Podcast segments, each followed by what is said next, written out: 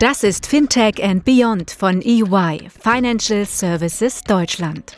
Der Podcast für alle, die am Fintech-Startup-Ökosystem und der Digitalisierung der Finanzdienstleistungsbranche in Deutschland und Europa interessiert sind. Mit großen Schritten nähern wir uns dem Jahresende. Weihnachten und Neujahr stehen schon fast vor der Tür, weswegen wir, das sind meine Kollegen Christopher Schmitz, Thomas Schmerling und ich, Marius Münzel, die Gelegenheit für einen Jahresrückblick auf unseren Podcast nutzen wollen. Christopher Schmitz ist Partner bei EY EMEA Financial Services und leitet das Transaction Strategy and Execution Team in Deutschland. Außerdem ist der EY Fintech Lead Germany und der EY EMEA SAT Innovation Leader. Thomas ist Senior Manager und ebenfalls Teil unseres Transaction Strategy and Executions Teams. 2022 war in jeglicher Hinsicht ein ereignisreiches Jahr. Mit Blick auf unseren Podcast haben wir signifikante Meilensteine erreicht.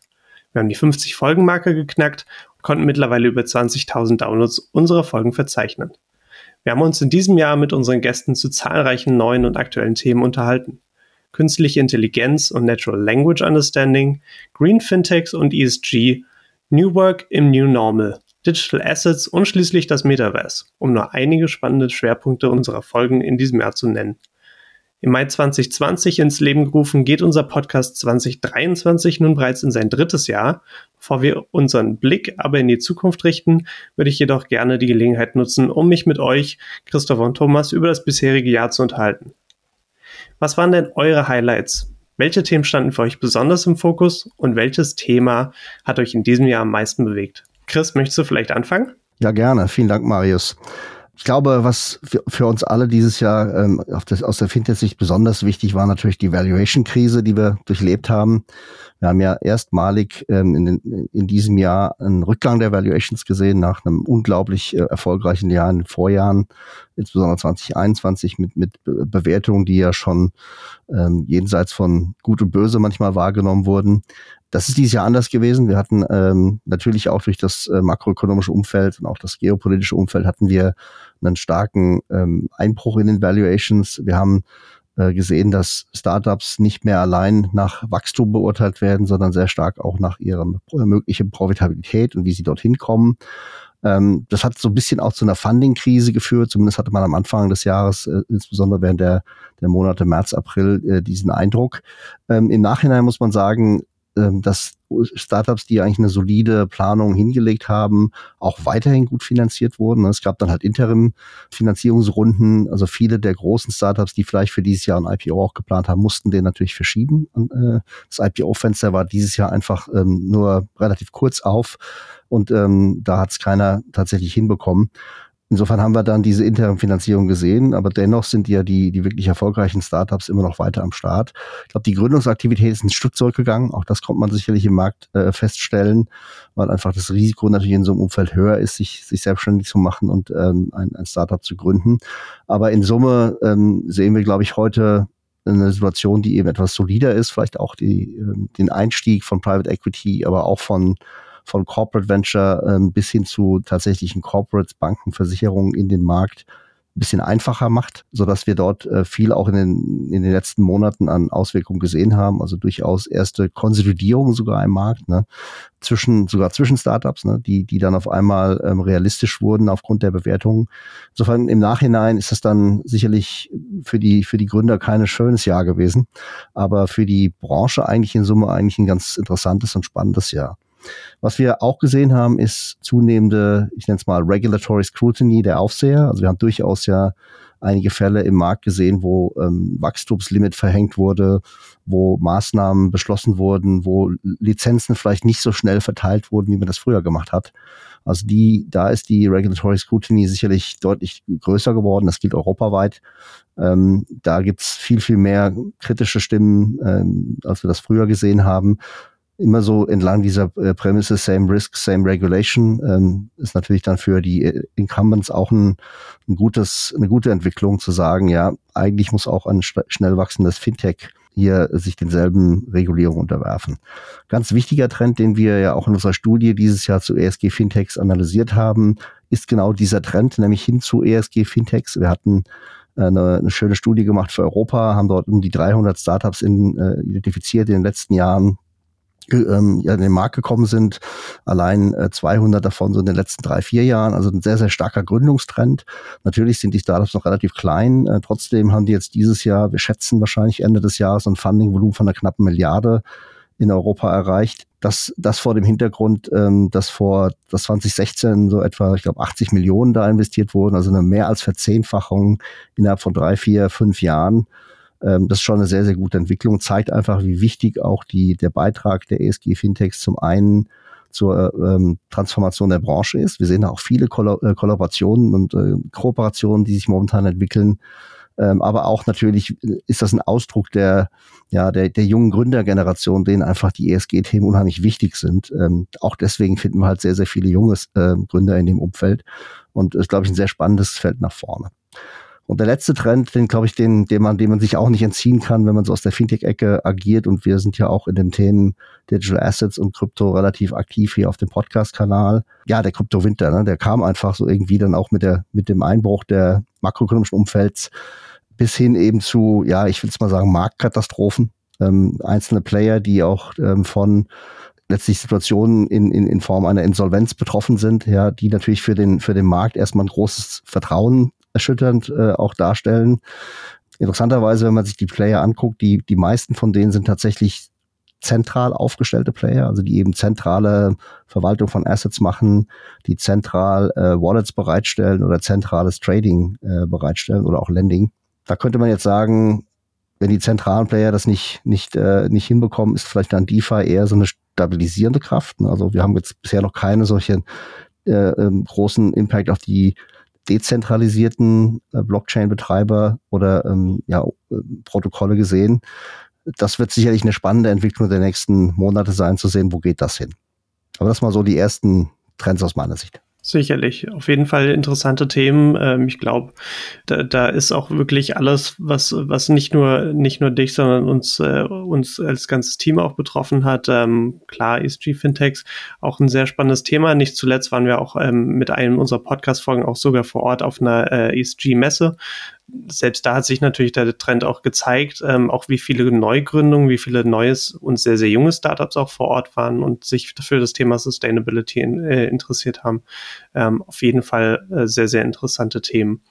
Thomas, äh, welche Themen hast du denn für uns mitgebracht, die dich dieses Jahr besonders be ja, beeinflusst oder bewegt haben? Meine Highlights in, in 2022 waren im Wesentlichen drei Punkte. Zum einen die Cyberversicherung, New Work und Digitalisierung im Versicherungsmarkt.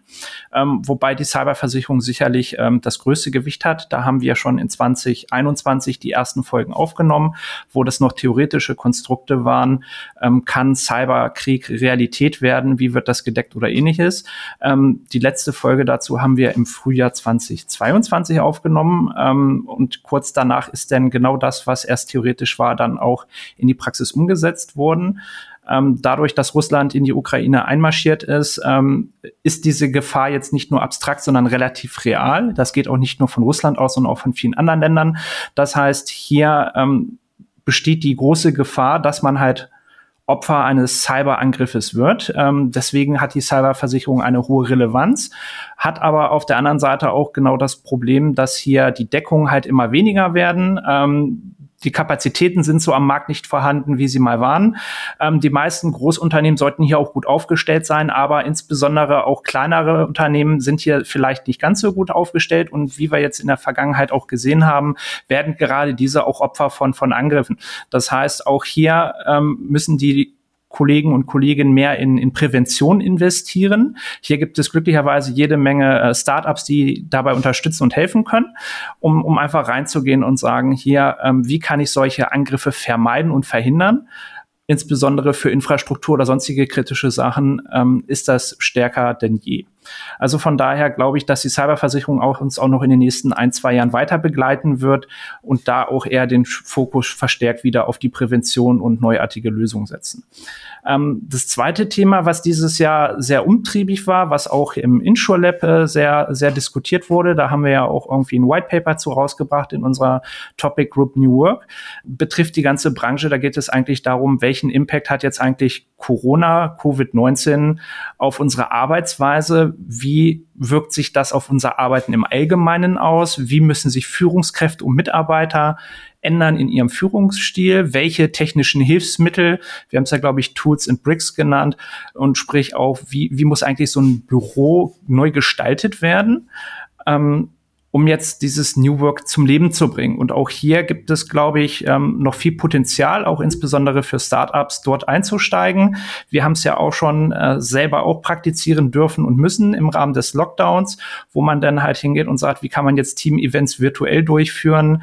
Ähm, wie kriegt man dieses Teambuilding grundsätzlich hin? Da gibt es eine ganze Reihe von Anbietern, die sowas anbieten, sei es jetzt ein Escape Room, Wine Tasting oder was auch immer. Auf jeden Fall geht da so ein bisschen der Trend auch hin zu sagen, wie kann man sowas vielleicht auch hybrid oder komplett remote machen? Ich glaube, das ist auch ein ein Thema, das uns in den nächsten Monaten und Jahren weiter beschäftigen wird, weil auch gerade Corona hier ein bisschen gezeigt hat, ähm, die Leute, ich gehöre da auch zu, ziehen auf einmal mitten aufs Land und sind nicht mehr in der Großstadt.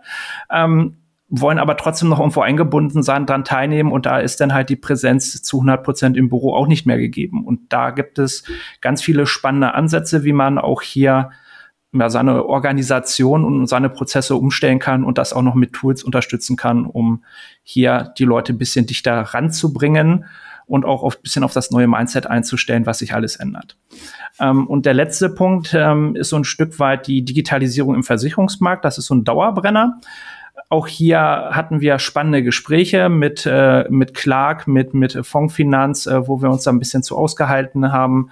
Wie, wie sieht eigentlich so die Digitalisierung aus derzeitig, äh, insbesondere in den Vertriebsprozessen. Auch da war die einhellige Meinung, Bipro ist schon ganz gut, aber erfüllt nur nicht alles. Da gibt es auch noch weitere Strömungen wie ähm, Open Insurance, die dann reingehen wollen, um zu sagen, wie können wir jetzt analog zu PSD2 in der Bankenwelt ähm, offene Standards zur Verfügung stellen. Das Thema ist noch nicht so richtig zum Fliegen gekommen.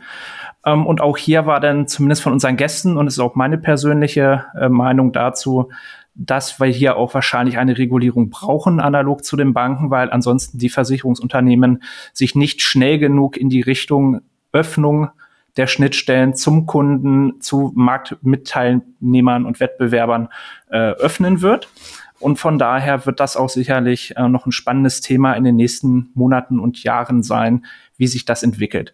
Auf der anderen Seite die Digitalisierung auf den Backend-Systemen oder Core-Systemen, die ist relativ weit vorangeschritten. Ähm, aber auch hier gibt es noch viel Bedarf und Potenzial. Hier hatten wir äh, spannende Gespräche, auch ähm, einen Podcast dazu Anfang des Jahres aufgenommen.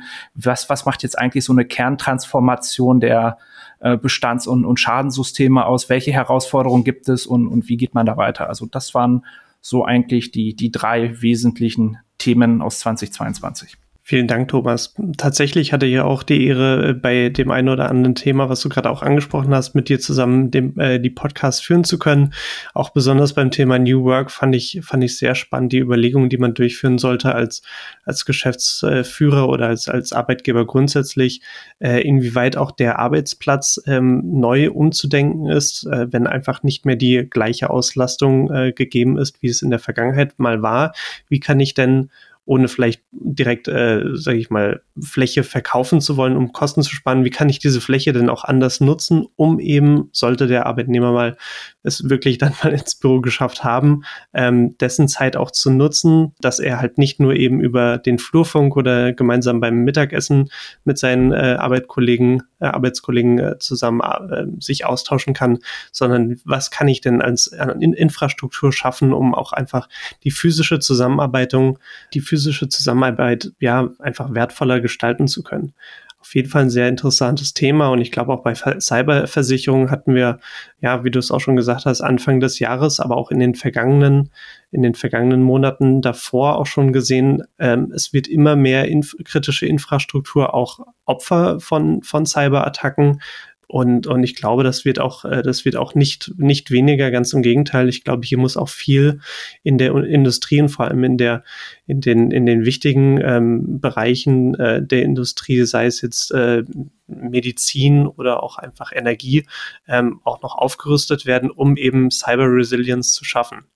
Alles auf jeden Fall sehr, sehr interessante Themen wenn wir jetzt noch weiter auf das Jahr zurückschauen, ähm, wa was gab es denn neben den Highlights vielleicht auch an Entwicklungen, die euch besonders überrascht haben? Also womit habt ihr nicht gerechnet? Chris, möchtest du auch wieder hier mal den Anfang starten? Ja, gerne. Ich glaube, das hat uns alle natürlich überrascht und konnte auch keiner so richtig vorausahnen, war natürlich äh, die, das, was ähm, durch den Einmarsch in die Ukraine passiert ist. Letztlich hat sich das makroökonomische und das geopolitische Umfeld ja massiv verändert in den letzten zwölf Monaten. Äh, da waren wir Anfang 2022 noch in einer ganz anderen Welt unterwegs. Und jetzt sind wir halt in einer, in einer Welt unterlegt, in der ähm, unterwegs, in der Inflation herrscht, in der Zinserhöhung stattgefunden hat. Äh, zunächst, zunächst natürlich relativ zögerlich ähm, in Europa, dann aber doch mit, mit Kraft.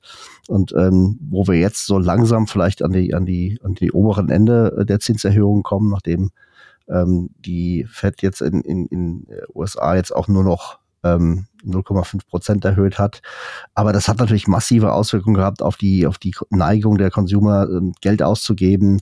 Ähm, wir hatten durch den Preisanstieg der Energiepreise eine, einen unglaublichen Run auch auf das Thema erneuerbare Energien. Modelle im Fintech-Segment wie Buy Now, Pay Later, die auf einmal sehr schwierig werden, ne, weil die Vorfinanzierung auf einmal viel mehr Geld kostet als vorher.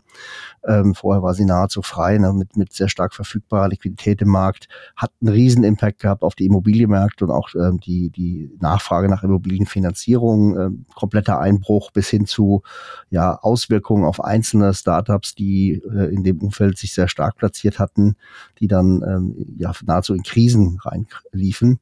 Ähm, also insofern, das ist natürlich ein ganz neues Umfeld, in dem, in dem wir unterwegs sind. Das hat eben für einzelne Bereiche im Fintech-Segment auch klassische Auswirkungen. Now Pay Later habe ich schon genannt. Ne? Alles, was irgendwie Lending bezogen ist, ähm, hat, hat erstmal Herausforderungen in der Refinanzierung gehabt. Ähm, das Thema ähm, Green Transformation mit Blick auf auf Energie hat natürlich eine ganz, ganz große Bedeutung, spezifisch auch mit Hinblick auf das Thema gewerbliches und äh, privates Real Estate-Geschäft. Also da ist sehr, sehr viel passiert in dem Jahr, was wir uns Anfang des Jahres nicht hätten vorstellen können und was letztlich eine große Herausforderung auch für die Branche ist. Ne? Das gilt natürlich flächendeckend, aber es gilt eben auch für Financial Services und damit eben auch für die Fintechs. Äh, was ich dann trotzdem interessant fand, war, dass, wenn man so in die Landschaft reinschaut, eigentlich schon ein gewisses Maß an Resilienz schon da ist. Ne? Wir haben vorhin schon kurz über das Funding-Thema gesprochen. Es ist jetzt nicht so, dass reihenweise Fintechs umgekippt sind ne, ähm, in diesem Umfeld. Ähm, und auch Funding-Runden wurden weiterhin äh, finanziert, ähm, vielleicht auch mit einer anderen Bewertung, ne, die ein bisschen konservativer war und die auch in dem Fall geholfen hat. Aber es gibt natürlich am Ende des Tages in den Fonds von Private Equities und, äh, und äh, Venture Capitalists immer noch genügend Dry Powder, um auch äh, Wachstum zu finanzieren. Das soll sicherlich profitabler sein in Zukunft, ne? Oper, äh, operationell auch äh, besser exekutiert werden.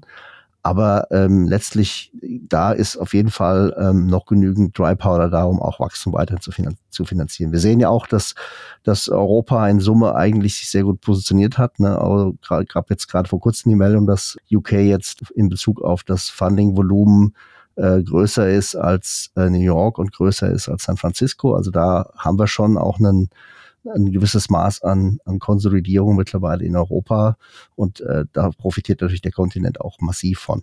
Danke, Christopher. Thomas, aus, aus vielleicht aus Versicherungssicht, aber vielleicht auch aus deiner eigenen äh, persönlichen Sicht, was waren denn die Entwicklungen, die dich ähm, am meisten, sag ich mal, ja auch überrascht haben, äh, womit du, womit du nicht gerechnet hast oder die vielleicht auch einfach sich stärker ähm, geäußert haben, als es ursprünglich Anfang des Jahres angenommen werden konnte? Ja, das, das erste hat äh, äh, Chris ja schon angerissen. Also insbesondere bei Versicherung würde man das nennen Ende der Niedrigzinsphase. Chris hat es als makroökonomisches Umfeld äh, zutreffend beschrieben. In den letzten Jahren war ein ganz großer Hype ähm, zum einen auf, auf das ganze Run-off-Geschäft, wo gesagt wurde, ich habe Lebensversicherungsbestände mit hohen Garantiezinsen und da hat halt fast jeder große Player es in Erwägung gezogen, versucht oder auch getan, sein Portfolio an, an Run-Off-Betreiber zu verkaufen. Ich glaube, zum Anfang des Jahres gab es so die ersten zögerlichen Zuckungen, wo der Garantiezins auf zumindest 0,25 Prozent denn ähm, gesenkt wurde und untersteigt jetzt wieder. Ich glaube, vor ein paar Wochen äh, kam das auch relativ prominent, sogar beim Spiegel in den äh, relativ weit oben in den Nachrichten, dass die Allianz jetzt ähm, ihre Verzinsung angepasst hat. Ähm, ist jetzt zwar auch nicht wahnsinnig viel, sondern eher marginal, aber das ist halt eine relativ starke Botschaft, dass der Branchenprimus hier auch hingeht und sagt, wir haben wieder mehr Vertrauen in die Lebensversicherung. Und das führt natürlich auf der anderen Seite zu ganz vielen Überlegungen, die jetzt stattfinden werden, sprich auch die, die jetzt gerade prüfen, gehe ich in Run-Off oder betreibe ich selber? Die werden sicherlich ihre Vorhaben auch nochmal neu bewerten. Und auf der anderen Seite hat das natürlich jetzt auch wieder eine Auswirkung auf die ganzen Insure-Tags. Ähm, nicht dadurch, dass sie durch die BaFin ja eh irgendwie stärkere Auflagen bekommen haben, insbesondere was jetzt die Eigenkapitalausstattung ausgeht, wenn wir jetzt von Digitalversicherern sprechen, ähm, sondern auch jetzt darauf zu schauen, investieren jetzt noch äh, die ganzen Private Equities und, und Hedgefonds und ähnliche in, in Insurtechs oder ist es jetzt nicht wieder an der Zeit, rentabel in, in klassische Assets zu investieren, wie jetzt halt ähm, äh, Anleihen oder halt auch Immobilien. Und ich glaube, da wird halt ein Teil des, des äh, Investitionsvolumen in den Bereichen auch zurückgeschraubt werden und ähm, dadurch ergibt sich halt auch ein ganz neuer Wettbewerb, den man vielleicht vor so einem Jahr auch noch nicht so gesehen hätte. Das zweite Thema ähm, spielt so ein bisschen darauf ein, was mich positiv überrascht hat. Ähm, das ist insbesondere auch ähm, Player Neo Digital. Hatten wir auch schon, glaube ich, mal das eine oder andere Mal mit in irgendwelchen Gesprächen drinne. Die gehen dadurch, dass sie auch von Herr BaFin getroffen wurden, weil gesagt wurde, hier, ähm, ihr müsst mehr Eigenkapital hinterlegen, wenn ihr äh, neue Versicherungszweige aufmachen wollt. Das heißt, die haben hier stark pivotiert und eine Kooperation nach der anderen rausgehauen. Und das ist echt der Wahnsinn. Zuerst ging es auch durch die Presse mit, mit der Hook, wo die Neodigital die, die Kfz-Versicherung macht. Und kurzen Schlag später darauf äh, hieß es ja, die HDI kooperiert auch mit Neodigital. Also was, äh, was die Jungs auf die Reihe gestellt haben, das ist echt unglaublich und vor allen Dingen auch in der Geschwindigkeit hätte ich der Versicherungsbranche ehrlicherweise auch gar nicht so zugetraut, dass das in der Geschwindigkeit sich doch operationalisieren lässt. Denn was war noch überraschend? Ähm, Anfang des Jahres hatten wir ja unsere Folge mit ähm, Adesso und der MSG, wo wir uns so ein bisschen über IT-Plattformen unterhalten haben. Da war ja der ursprüngliche Plan, dass auch ähm, Cynthia mit dabei ist. Ähm, das hat sich ja leider nicht materialisiert und die größte Überraschung kam dann für mich eigentlich im so, ich weiß gar nicht, ob es jetzt Mitte oder Ende des Jahres war, äh, die Aussage, dass Cynthia auch aktiv als Plattform nicht mehr an neue Marktteilnehmer vertrieben wird, weil ähm, das durchaus eine sehr solide, äh, gute Plattform ist und äh, Wettbewerb belebt ja immer das Geschäft, als dass es das verhindert. Von daher schränkt sich da jetzt so die Auswahl zumindest äh, theoretisch auf dem deutschen Markt etwas ein. Und als letztes, was irgendwie auch noch ähm, relativ spannend ist, wir haben ja in den letzten Jahren, muss man halt wirklich sagen, eine Konsolidierung und eine Buy- und Bildstrategie im Maklermarkt gesehen.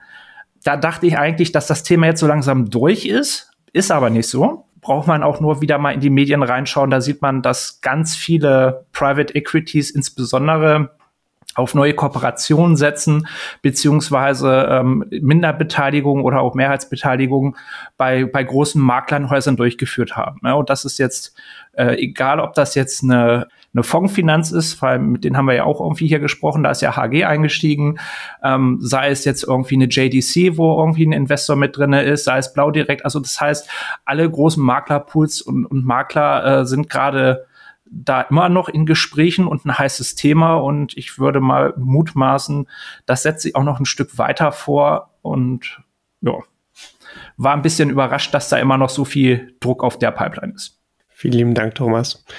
Wenn ich mir das ja auch nochmal zurück äh, ja, Revue passieren lasse, dann, dann ist auch ein, ein für mich wichtiges Thema oder interessantes Thema ähm, das Thema Metaverse, was tatsächlich auch ja, ja, rückblickend jetzt wahrscheinlich seinen Hype auch im Jahr 2020 aktuell zumindest verzeichnet hatte. Ähm, zuletzt in den Monaten, in den letzten Monaten zumindest, ein klein wenig äh, an, an Fahrt verloren hat, zumindest äh, was so die öffentliche äh, Sicht angeht. Ähm, gleichzeitig denke ich, auch wenn jetzt Meta zum Beispiel mehrere tausend äh, Mitarbeiter entlassen musste und äh, grundsätzlich die, die großen Metaverse-Anbieter vielleicht auch erstmal so ein bisschen ja, an, an Öffentlichkeit, äh, Öffentlichkeits, äh, ja, verloren haben, hat, glaube ich, trotzdem die, dieser Hype auch den, den kleineren Startups, die sich mit dem Metaverse und äh, Virtual Reality auseinandersetzen, sicherlich auch gut getan.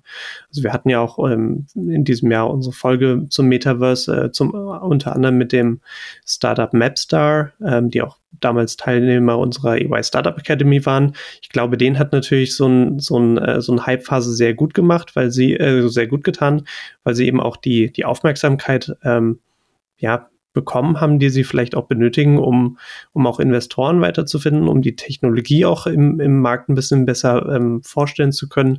Ähm, aber gleichzeitig ist, ist natürlich jetzt erstmal zu beobachten, wie sich dieser Trend ja weiterentwickelt. Also was wird zukünftig mit dem Metaverse passieren? Ich glaube, wir werden natürlich jetzt erstmal noch mehr ähm, Use Cases sehen, ob die jetzt so groß auf der ersten Seite von einer Zeitung oder auf einer Online-Seite ähm, publiziert werden, ist natürlich jetzt erstmal fraglich, aber ich denke, ähm, es ist jetzt schon mal ja, gesellschaftsfähig geworden. Und äh, ja, jetzt wird sich in den nächsten Jahren dann zeigen, ob das Metaverse Bestand, halt, Bestand halten kann. Und äh, ja, in wie und welchem Ausmaß wir denn zukünftig damit noch interagieren werden wenn ich mir jetzt, jetzt habe ich schon leicht angefangen mit dem Thema, den Outlook beziehungsweise Trends anschaue, wir haben ja das Jahr, nächste Jahr 2023 in ein paar Tagen auch schon bereits vor der Tür. Welche relevanten Themen und Trends seht ihr denn, die nächstes Jahr auf uns zukommen werden? Thomas, willst du vielleicht gerade einfach weitermachen? Ja, mache ich kurz weiter. Also ich glaube, ähm, was den, den Versicherungsmarkt im nächsten Jahr ein bisschen rumtreiben wird, ähm, ist das ganze Thema Smart Home und, und IoT.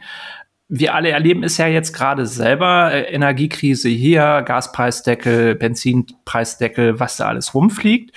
Und das führt zu, zu Reflexions- und Denkprozessen, insbesondere auch bei den Endverbrauchern. Kann ich mich nicht ausnehmen, gehöre ich auch dazu, ähm, der jetzt gesagt hat, okay, äh, wir müssen Energie sparen, wie kriege ich das hin? Irgendwie an den Thermostaten rumdrehen, ist zwar nett, aber irgendwie vielleicht äh, auch nicht so zielführend. Das heißt, jetzt überlegen sich relativ viele Leute aus meinem Bekanntenkreis und ich persönlich auch selber, äh, wie, wie kann ich jetzt eigentlich das optimieren?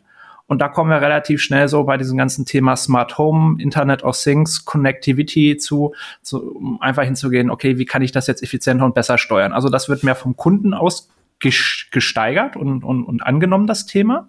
Und das war ja in der Vergangenheit immer so ein bisschen ich würde jetzt nicht sagen der Showstopper, aber einer der, der Hemmnisse, ähm, warum dort keine neuen Produktinnovationen seitens der Versicherer auf den Markt kamen, weil da immer so ein bisschen das, das Kostenschwert drüber schwebte, zu sagen, na ja, also so Smart Meter und ähnliches ist alles ganz nett. Das würde auch helfen Richtung Schadenprävention, aber das kostet halt richtig Kohle.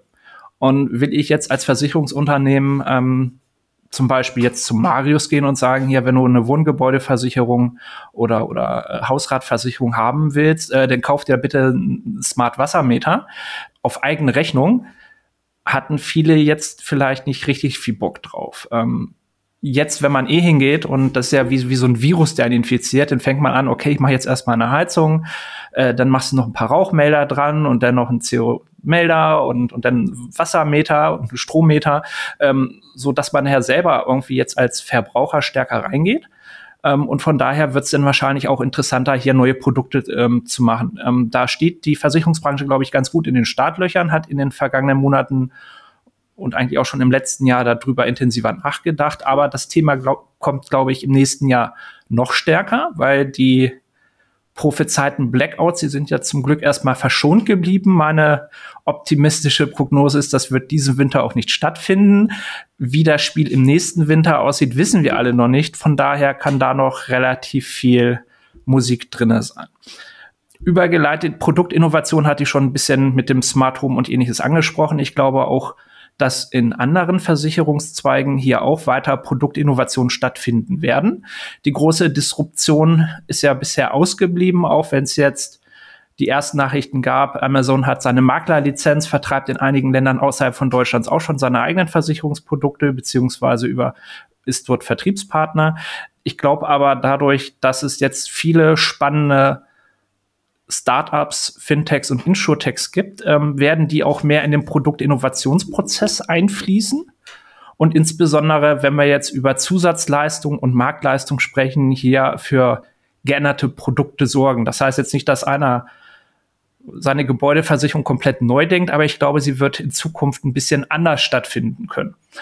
Einfach dadurch, dass wir technologischen Fortschritt haben und dass jetzt mehr Möglichkeiten da sind, die müssen halt nur systematisch mal gescreent, ausgewertet und umgesetzt werden. Dauerbrenner, ich glaube, äh, Chris hat schon angesprochen, bei den Banken ist das Thema schon stärker angekommen als bei Versicherungen. Alles, was jetzt in den Bereich Green ESG geht, da sind die Diskussionen bei den Versicherern sehr stark im Moment noch auf die auf der Bewertung von von Assets ähm, hingerichtet. Aber auch hier sind jetzt verstärkte Diskussionen. Wie kann ich jetzt ESG eigentlich auch in Produkte implementieren? Also sprich, wenn jetzt mein Eigenheim beschädigt wird, kann ich das vielleicht äh, ökologisch sinnvoll anstelle ähm, mit herkömmlichen Mitteln erneuern, reparieren oder austauschen? Oder kriege ich hier irgendwie nachhaltigere Baustoffe rein oder kriege ich ähm, bessere wärmeisolierende Fenster oder sowas halt? Das ist noch in den, in den Kinderschuhen, aber ich glaube, das wird jetzt noch stärker kommen. Und auf der anderen Seite wächst auch der Druck, dadurch, dass ja auch der IFRS äh, über den ISSB neuen Standard für das Reporting, äh, das auf dem GAI aufsetzt, rausbringt, werden jetzt halt auch mehr ähm, ESG-Kriterien in die Berichts-, also in den Non-Financial-Berichte äh, mit einfließen. Ähm, und das übt natürlich einen sanften Druck auf die Gesellschaften aus, hier sich gut zu positionieren und noch mehr zu tun, als sie eh schon machen. Das sind, glaube ich, so die starken Themen und ein Dauerbrenner, der äh, habe ich eigentlich gedacht, dass er in diesem Jahr schon stärker durchtreten wird wahrscheinlich ist im nächsten oder im übernächsten Jahr. Schauen wir mal. Das ist der Dauerbrenner auch Embedded Insurance als äh, Erweiterung der Vertriebswege. Also sprich, wie kann ich auf Online-Plattformen, Ökosystemen on und offline ähm, Versicherungsprodukte besser integrieren und weiterverkaufen. Ähm, da sind viele Unternehmen auch am, am drüber nachdenken, aber der große Boom und Hype, wie er zum Beispiel in Skandinavien schon stattgefunden hat, ähm, der ist in Deutschland noch nicht gelandet. Äh, ich bin gespannt, ob es im nächsten Jahr dort mehr Bewegung geben wird. Ich mache da, glaube ich, direkt weiter, äh, weil natürlich gilt Embedded Finance, glaube ich, einer der größten Trends, die wir in, in 2022 auch gesehen haben, wer auf der Money 2020 war. Das war eine der, glaube ich, bestimmendsten Themen dort. Ähm, und äh, wir werden da in, in 2022, glaube ich, noch mal eine ganze Menge an zusätzlichen Themen sehen, rund um Marketplace Payments, Embedded Insurance hast du schon genannt. Thomas. Das wird sehr stark auch von Non-Financial Services Unternehmen bespielt. Also sei es aus dem Automotive OEM-Bereich, die jetzt ähm, Ökosysteme aufbauen, in denen In-Car-Payments äh, eine Rolle spielen, aber eben auch äh, das Thema Direct-to-Consumer-Payments äh, beim Kauf von, von äh, um, Autos über eine Plattform oder auch bei Themen wie ähm, ähm, Subscription oder Leasing von von Fahrzeugen äh, wird das in Zukunft eine viel, viel größere Rolle spielen. Im Healthcare-Segment werden wir da eine Menge Entwicklung sehen. Also das ist für mich einer der großen Trends generell. Und es ist eben äh, so, dass das viel von Fintechs bespielt wurde und viel von den Tech-Playern schon bisher äh, bespielt wurde. Ähm, aber ähm, wir sehen eben die Bank as a Service Provider, die sich da sehr stark positionieren wollen, speziell jetzt auch im Enablement von Kunden, die nicht aus der Financial Service Branche kommen. Und wir sehen mittlerweile, und das ist jetzt eine Entwicklung der letzten, würde man sagen, drei, vier Monate ehrlicherweise, wir sehen auch große Banken, internationale Banken, die das Thema aufgreifen, ähm, die sich dort sehr aggressiv positionieren wollen. Und wir sehen viele europäische Banken, auch große Banken, die darüber nachdenken, ja, okay, wie gehen wir denn jetzt mit diesem Wettbewerb um, der da auf einmal im Markt auftritt? Und man darf eins nicht vergessen, wenn man Embedded Finance Dienstleister ist, dann hat man natürlich ähm, einen relativ breiten Antritt mit einem Kunden, äh, auch mit einem großen Corporate beispielsweise aus dem Retail-Segment. Und ähm, ist natürlich klar, dass man dann an so ein Offering auch die klassischen äh, Finanzdienstleistungen dranhängt, also wie Cash Management und Treasury, International Payments, Lending. Ähm, und das ist natürlich ein Zugang zu, zu Kunden, denen jemand, der eben so einen Service äh, wie Embedded Finance nicht anbieten kann, gar nicht hat. Insofern diese, äh, wir werden da auch von den etablierten Banken und Versicherungsunternehmen, denke ich, große Anstrengungen sehen, um sich da an dem Marktplatz zu platzieren. Das ist so das eine Thema. Das zweite Thema, ich glaube, da kommt man nicht dran vorbei, ganze Thema Digital Assets, Stablecoins, ähm, und insbesondere auch in der, in der Abgrenzung zum Thema Krypto-Investments. Wir haben jetzt den Krypto-Winter, den wir gerade durchleben.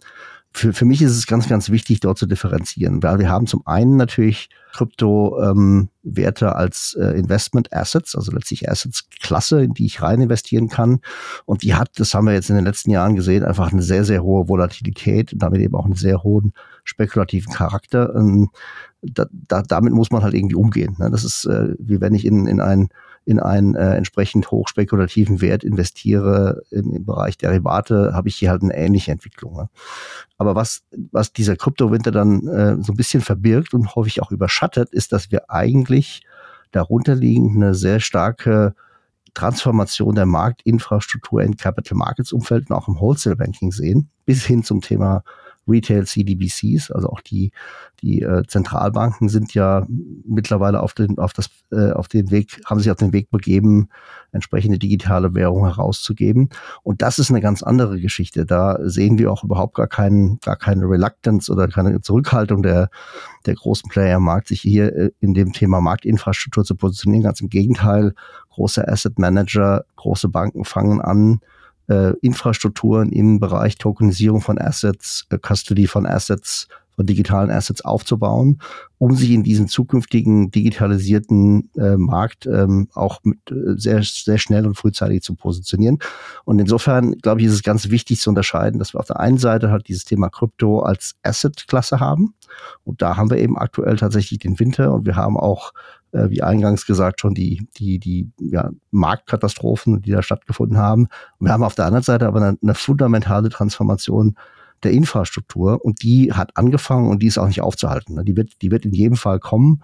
Die hat auch in letzter ähm, Konsequenz nur relativ wenig mit Krypto als erste Klasse zu tun. Ausschließlich dort gibt es ein Crossover, wo eben Assets, die man heute äh, nicht digitalisieren kann, sei es jetzt ein Real Estate-Umfeld, dass man die dann digitalisiert und äh, tokenisiert und damit eben verfügbar macht, auch für, für kleinere ähm, äh, Investment, so ein bisschen Demokratisierung auch der Investments stattfinden lässt und natürlich ganz wichtig auch Sekundärmärkte schafft für Assets, für die es heute gar keine gibt. Wholesale Banking, da geht es um sowas wie ja, zukünftige Netzwerke, in denen äh, Banken versuchen, ihre Liabilities auszugleichen, indem man ähm, ja so ein bisschen auch das Correspondent Banking Network auf neue technologische ähm, ähm, Füße setzt. Ähm, auch da ist die Entwicklung aus meiner Sicht nicht auszuhalten. Also ganz wichtig, hier diese Differenzierung vorzunehmen. Und wir, wir sehen eben bei unseren Kunden eben äh, einen sehr, sehr klaren Trend in diese Richtung. Und das Letzte dann, äh, was ich noch anwende, ist das Thema Konsolidierung der Fintechs. Ja, das Marktumfeld hat sich natürlich ähm, mit den Valuations dazu auch ähm, äh, letztlich aufgetan. Konsolidierung stattfinden zu lassen, haben erste Konsolidierung schon, schon gesehen. Ja, also insbesondere jetzt im Neobankenbereich hatten wir erste äh, Konsolidierungen, wo ähm, internationale Player auch ähm, deutsche Player ähm, an Bord genommen haben. Ich denke, wir werden noch deutlich mehr sehen an der Ecke. Es gibt bestimmte Bereiche, in denen wir noch nicht allzu viel äh, Konsolidierung da stattgefunden hat. Wenn ich mal das Thema ähm, Asset Management ähm, mir anschaue oder auch Investmentplattformen, da gibt es sicherlich äh, möglicherweise Bedarf aber auch in vielen anderen Bereichen im B2B-Segment könnte ich mir sowas vorstellen. Insofern auch da werden wir in 2023, denke ich, weitere Schritte sehen. Vielen lieben Dank euch beiden für die Insights. Ich glaube, da steht sehr viele sehr, sehr interessante Themen fürs nächste Jahr voraus. Ähm, ihr habt es ja eben genannt, Embedded Finance inklusive Embedded Insurance, das Thema ESG. Wir können uns in vielerlei Hinsicht auch auf Innovationen äh, gespannt äh, machen. Gleichzeitig ja, wir haben jetzt so ein bisschen das besprochen, womit wir rechnen. Wenn ihr jetzt aber so in euch gehen würdet und sagt, wenn ihr jetzt entscheiden könntet, wo man nochmal so ein bisschen die Lupe draufsetzt, wo man nochmal das Highlight draufsetzt, aus eurer Sicht, welche Themen sollten denn noch mehr im nächsten Jahr Aufmerksamkeit bekommen? Möchtest du gerade anfangen, Thomas? Ja, sehr gerne, Marius. Also äh, ich glaube, wir haben es schon im Banking und ähnliches auch schon äh, positioniert. Ich glaube, ESG ist, ist eins der großen Top-Themen wahrscheinlich.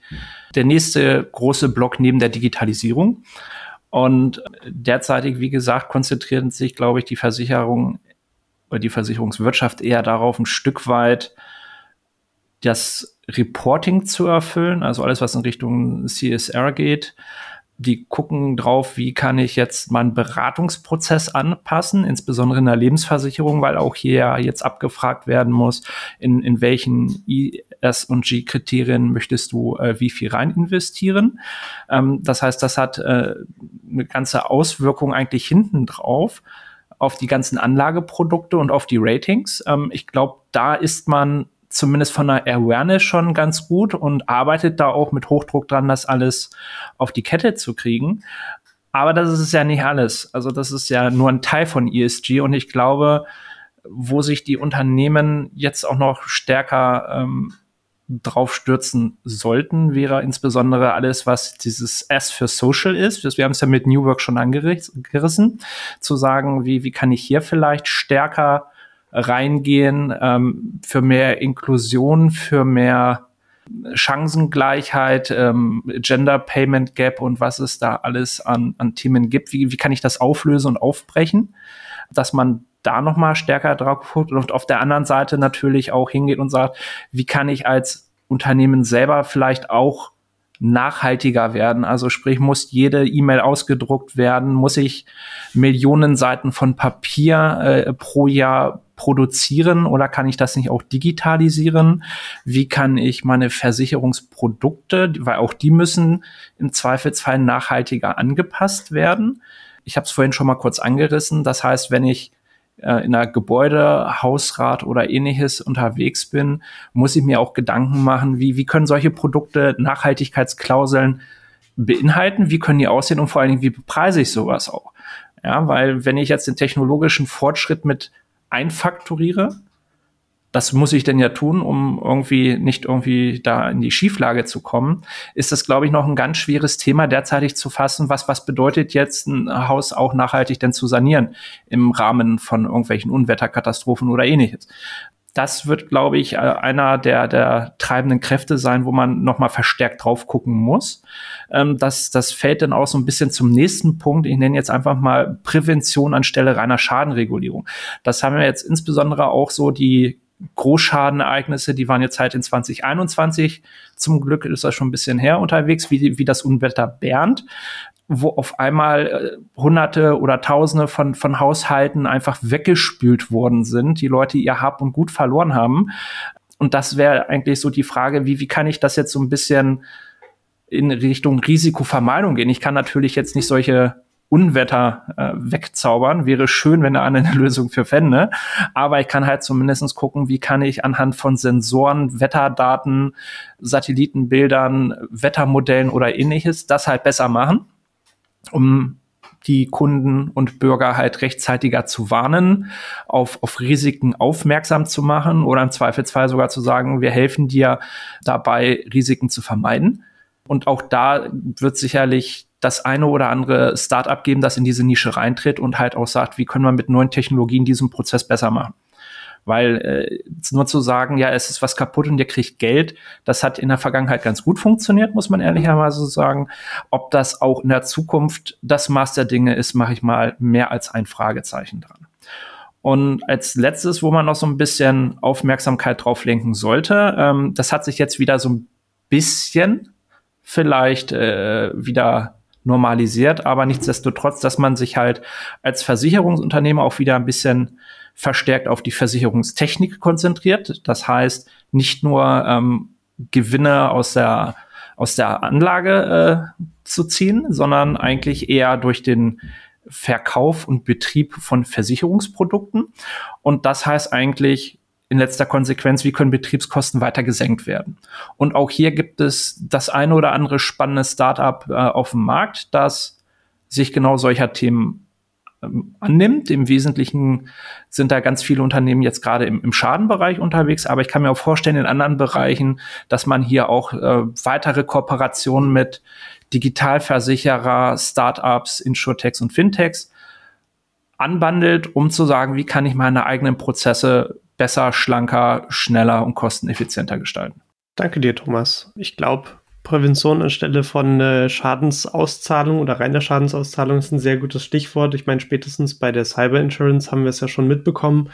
Wenn es dann auf einmal heißt, der Mitarbeiter hat auf einen, auf einen Link geklickt, hat den Trojaner reingelassen und dann äh, wird, werden die Systeme erst wieder freigegeben, wenn fünf Millionen in Bitcoins bezahlt werden. Äh, da interessiert das Unternehmen nicht mehr wirklich, ähm, den, den Schaden zurückzubekommen, sondern erstmal erstmal wieder auf ihre Systeme zugreifen zu können. Ich glaube, hier kann Versicherung durch Prävention, durch Schulungen, aber halt auch durch, durch Pre-Services auch sehr, sehr viel leisten, um eben sowohl Bewusstsein zu schaffen, aber halt auch im Fall, wenn es wirklich mal dann zur, zum, ja, zum Schadensfall oder zum Super-GAU oder zum GAU kam, da auch zur Seite stehen kann und äh, den, den Kunden entsprechend betreuen kann.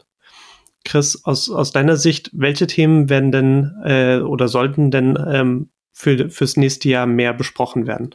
Na, ich, ich glaube, was, was eindeutig ist, ist dieses ganze Thema Convergence von, von Branchen, also diese Crossover-Themen, Embedded Finance ist ja noch eins davon. Ne? Generell ähm, die Frage ist, wie der Vertrieb in Zukunft auch von Finanzprodukten passiert. Ähm, ich denke, wir werden viel mehr Kooperationen sehen. Wir werden wir werden sehen, dass gewisse Produkte vielleicht auch äh, invisible, also unsichtbar werden und einfach in der Wertschöpfungskette ähm, für den Kunden auch sehr ähm, einfach äh, konsumierbar werden. Ähm, das ist so eine der Themen, die sicherlich weiter uns interessieren und auch beschäftigen werden. Das zweite Thema ist Daten im Bereich, nochmal, muss es nochmal hochbringen, ESG, äh, weil das ist eine der wesentlichen Herausforderungen für die gesamte Industrie ne, und für die gesamte Branche im Financial Service Umfeld weil hier äh, insbesondere über die Unternehmen, die eben das Backbone der deutschen Wirtschaft beispielsweise auch machen, ausmachen, nämlich die SMEs, gar nicht so viele Daten zur Verfügung stehen. Ne? Also die, ähm, die großen Datenanbieter fokussieren sich natürlich erstmal auf die börsengelisteten Unternehmen und die richtig großen Mittelständler. Der kleine Mittelstand kommt da relativ stark zu kurz, äh, wie man da die Daten sinnvoll verwendet, einsetzt, zusammenträgt, äh, konsistent hält über verschiedenste Plattformen ist, glaube ich, eine ganz, ganz wichtige Herausforderung. Und ähm, das gilt zum Beispiel eben auch im Real Estate-Umfeld, also äh, Verbrauchsdaten über einzelne ähm, im Gebäude zusammenzutragen und die gesichert zur Verfügung stellen, ist auch nicht einfach. Und das bringt mich zum dritten Thema, was ich da denke, was wir auf jeden Fall angehen, das ist das Thema Green Mortgage Transformation. Das ist ein Thema, was wir uns schon häufiger angeschaut haben. Und wir werden auch demnächst da nochmal einen spezifischen Podcast zu machen. Da geht es im Prinzip drum, dass äh, die, die, die Real Estate-Bestände sowohl im gewerblichen als auch im privaten Bereich einen sehr, sehr großen Teil der Last ähm, der, ähm, der Reduktion der Emissionen äh, mit Blick auf das 1,5 Grad Ziel tragen und dass wir aber de facto heute noch nicht noch nicht mal ansatzweise wissen, wie das in den nächsten Jahren passieren soll. Ne? Das gilt natürlich zum einen für die Bankensicht, die, die dann äh, mit der Green Asset Ratio auch sich Ziele gesetzt haben, wie denn ihre äh, Portfolien transformiert werden hin zu grünen, klimaneutralen Portfolien. Äh, Im aktuellen Umfeld mit äh, relativ wenig Neugeschäft ähm, ist das unheimlich schwierig. Also da geht es darum, auch die Bestandsimmobilien zu transformieren.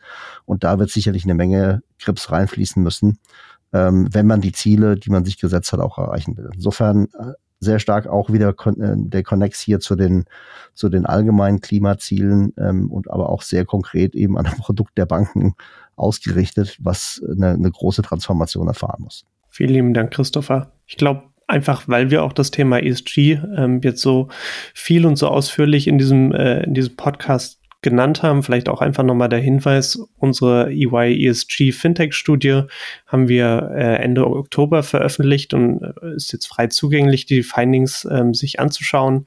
Wen das also interessiert, gerne mal bei EY vorbeischauen auf, auf unsere Studie und sich dort ähm, die Resultate unserer Studie mit fast 300 Fintechs einmal anzuschauen.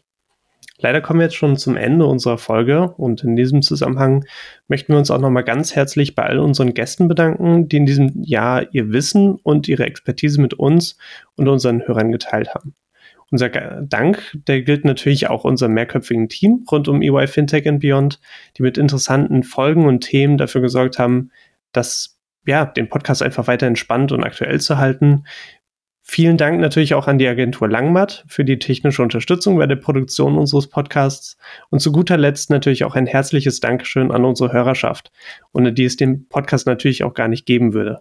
Daher gilt mehr denn je, wenn ihr, unsere Zuhörer, Vorschläge für spannende Themen oder interessante Speaker habt, könnt ihr uns gerne über EY Fintech and Beyond at de.ey.com kontaktieren. Wir von EY wünschen frohe Feiertage und einen guten und erfolgreichen Start in das neue Jahr. Bis zum nächsten Mal.